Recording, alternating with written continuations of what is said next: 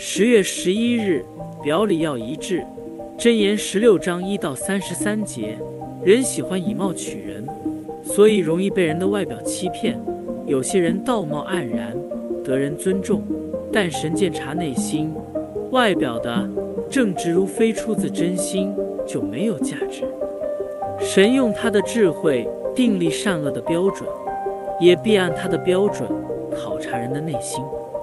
人的行为受动机支配，但人心叵测，外表的行为可能隐藏一些不为人知的动机。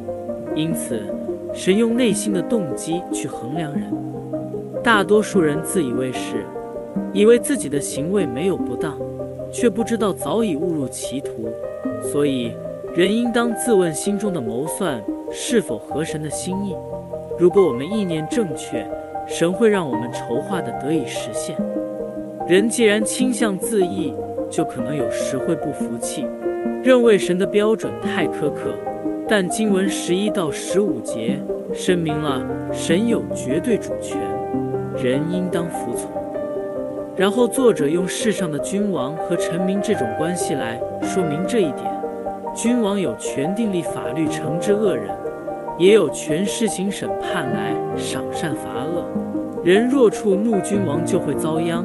在王面前要小心谨慎，才能保平安且蒙恩。世上的君王都尚且有这样的权利，何况是创造人的神？